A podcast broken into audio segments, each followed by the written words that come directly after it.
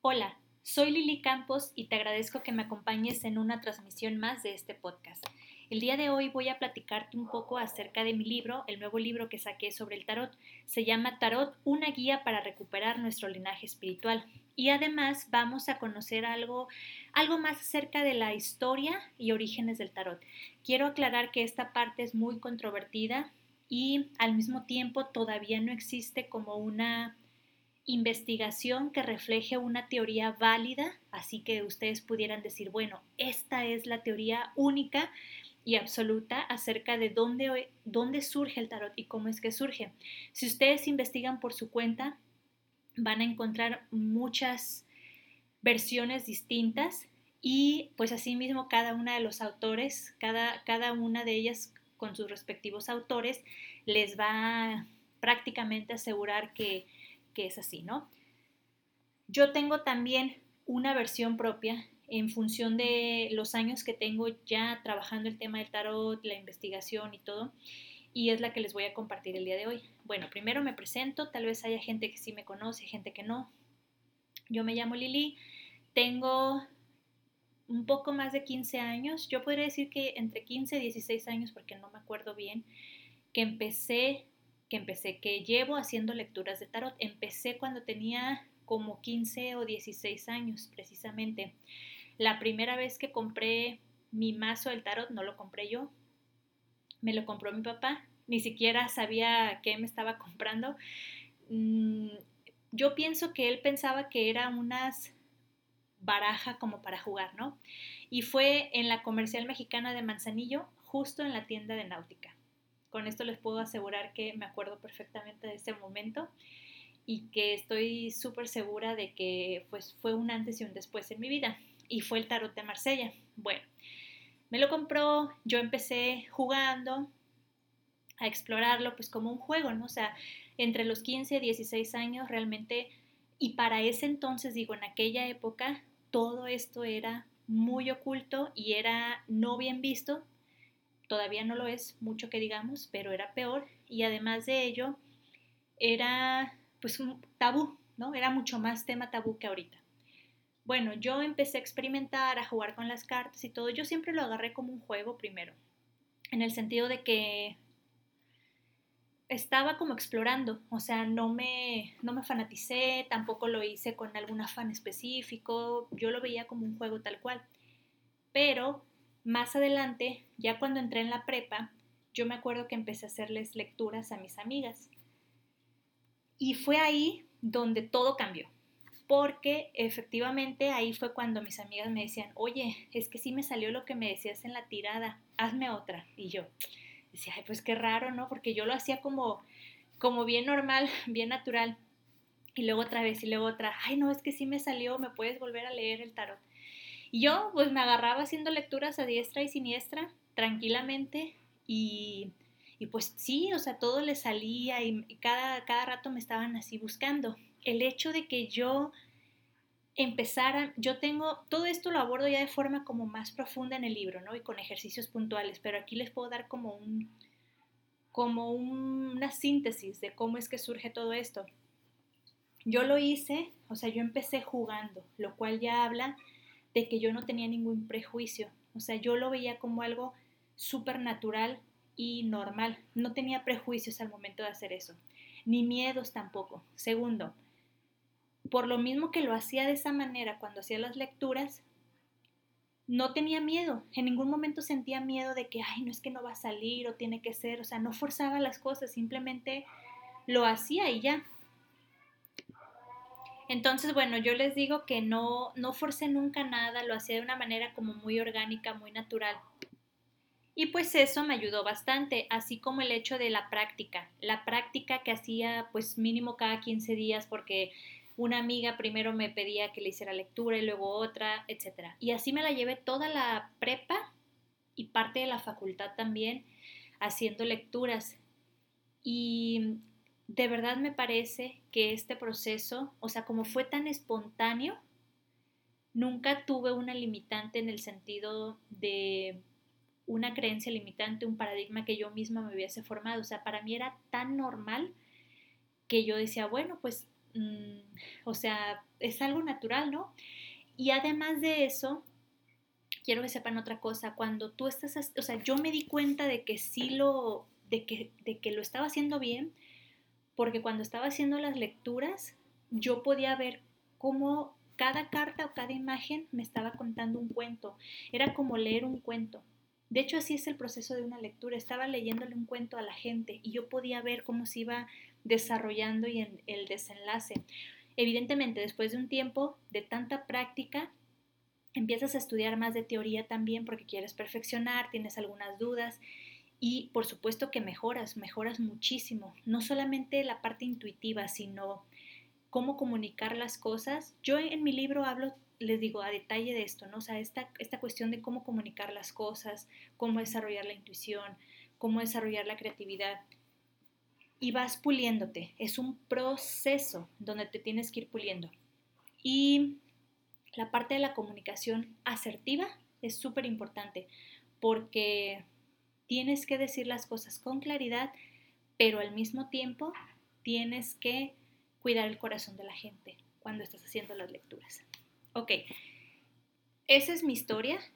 Ah, vamos a, llamarle como mis orígenes en relación a, a las lecturas de tarot. Y la parte de la historia del tarot que les quiero contar el día de hoy, de los orígenes, es la siguiente. Hay dos versiones, miren, a grandes rasgos. La primera versión se sitúa en Francia y la segunda en Italia. La versión francesa es la que da el nacimiento al tarot de Marsella, que es el, a mi punto de vista, el más tradicional y de los más antiguos que hay, ¿no? Por, y en eso creo que Jodorowsky en su libro también menciona lo mismo, ¿no? O sea, él dice, para mí el de Marsella es como el, el original, el primero, ¿no? Bueno, yo no podría decir que fuese como el único, el original tal cual, pero sí creo que es como dentro de los, es como el más tradicional, el más auténtico en ese sentido. Y surge porque en esa época, cuando surge el tarot, que es más o menos en la Edad Media, pues resulta, ay, perdonen ustedes, se cayó algo aquí, resulta que los sabios, los que eran los consejeros de los reyes, tenían acceso a información que muchas veces los propios reyes y reinas no tenían. Y en una ocasión un rey pudo observar un juego de cartas que le llamó mucho la atención, que la utilizaban los sacerdotes y los sabios de ahí que eran sus concejales. A él le gustó y específicamente pidió que le, ese mazo fuera para la realeza, pero se lo, vamos a decir que se lo diseñaran especialmente para él. Y estos sabios, pues evidentemente no querían compartir del todo el conocimiento con los reyes, porque pese a ser reyes, muchos de ellos no estaban preparados, ni siquiera sabían lo que estaban haciendo, porque recuerden que quienes tomaban las decisiones debajo del agua eran los sacerdotes, siempre ha sido así. Y bueno, lo reestructuraron, se lo dieron al rey y el mazo era específicamente para la realeza, no era para el pueblo, para el vulgo en lo absoluto. Y así es como nace el tarot de Marsella y nació en la ciudad de Marsella, por eso se llama así.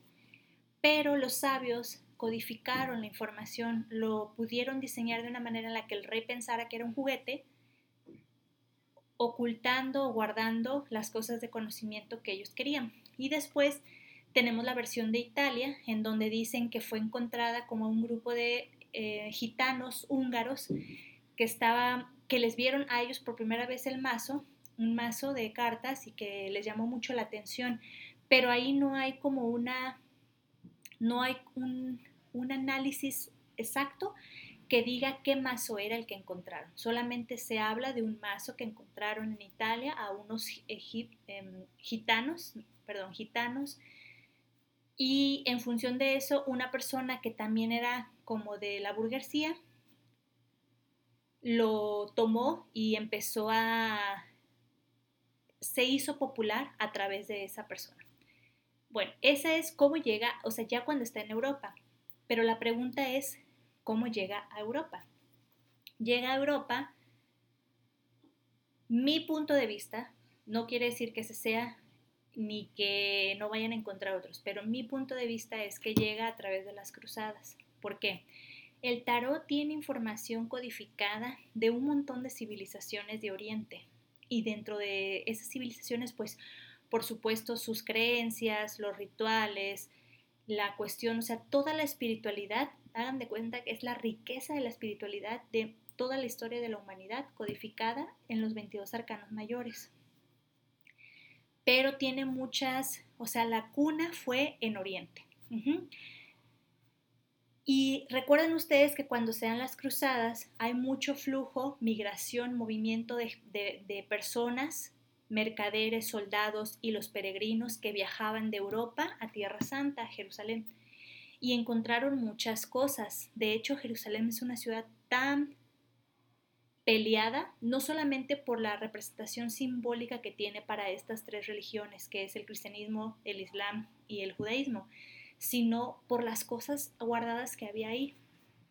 Y bueno, en este flujo, en este flujo de, migración de gente,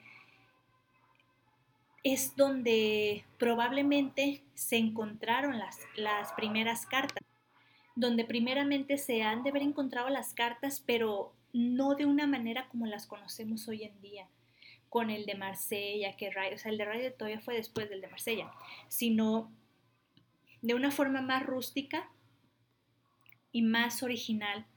Y seguramente los dibujos o bosquejos que había pues eran totalmente ajenos a lo que vemos ahora. Conforme, acuérdense ustedes de algo, conforme pasa el tiempo, todo se vuelve, o sea, todo lo que venía de Oriente empieza a tener una, una influencia muy, mucho de Europa, de esta parte como le llaman, que muy helenizada, que empieza desde Alejandro Magno cuando empieza a conquistar varias partes de, Oriente, ¿no? Pero no queda solamente ahí, o sea, Alejandro es el iniciador, pero de ahí, de ahí empiezan a surgir, o sea, se magnifica, hay mucha influencia y yo creo que eso es lo que pasó con, la, con las cartas. Y para mí otro punto así central es el imperio bizantino. Yo los invito a que busquen un poco más acerca de qué, cómo fue el imperio bizantino. Era la Roma oriental. Roma que cae es Roma occidental y Roma oriental no cayó, no se habla mucho de eso, pero el imperio bizantino juntó muchas culturas y no fue tan bárbaro, brutal y abrasivo como el, el imperio de Roma occidental y respetó, mezcló, fusionó. Para mí, de ahí viene, o sea, yo pienso que de ahí viene la parte de la historia de los orígenes, como esa fusión cultural religiosa que hubo con la cuna en el imperio bizantino y de ahí se empieza a mover hasta que llega a las cruzadas después y se pasa a Europa. Entonces, también acuérdense que en esas épocas era súper difícil, era la vida o la muerte el hacer algo pagano de otra religión, así como esto de, las cartas del tarot originales, no lo podían hacer público. Entonces, ¿cómo acababa? Pues podía, podía más bien, no cómo acababa, perdón, cómo tenía que transportarse esta información como un juego de cartas normal, como un juego de mesa, etc.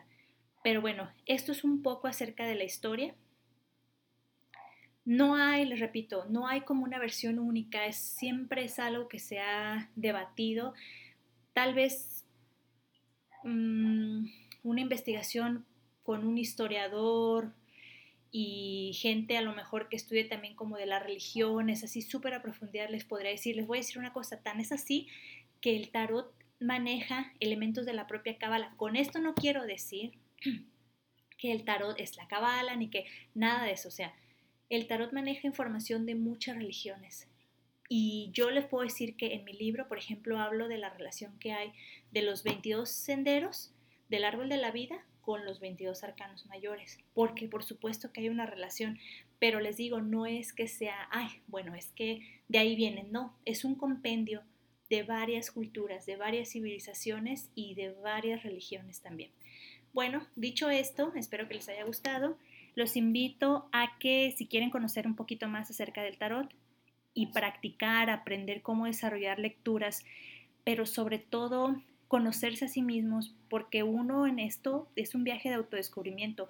Ustedes van a ir sintiendo con qué arcano tienen más afinidad y la misión de vida que tienen con el mismo, así como en la etapa en la que están, ¿no? O sea, cuál es su proceso ahorita, cuál es su momento, el viaje en el que están. Yo los invito a que si quieren conocer más acerca de esto de una forma, pues, detallada, práctica, pero también con esta cuestión de investigación y teoría, puedan adquirir mi libro. Lo encuentran en el website que es Leleblon, www.leleblon.com o me pueden mandar un WhatsApp al número 33 19 89 91 39 o si no, bueno, en redes sociales, igual Facebook es Leleblon, Instagram Lotus Campos, ahí podrán contactarme y pueden adquirirlo. En pesos mexicanos está en 125 pesos.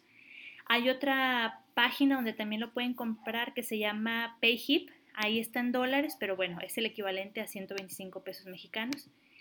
Y pues esto es algo, es un camino de vida, o sea, a veces la gente lo agarra como una moda, novedad, no lo hagan así, o sea, ni tampoco por morbo, ni por querer hacerse los interesantes, háganlo porque es verdaderamente un llamado en su corazón de investigación, de conocer y de servicio de ayuda a las demás personas, porque uno, el tarot es muy terapéutico y cuando realmente tienes esa, o sea, cuando realmente ya logras masterizarlo, eres un canal de servicio, eres como yo pongo en el libro, las, eres las manos de Dios al servicio de la gente a través de eso, porque una consulta, una lectura es muy sanadora, muy sanadora. Bueno, que tengan un excelente día, les mando un abrazo a todos con, con todo mi cariño y que Dios los bendiga. Hasta luego.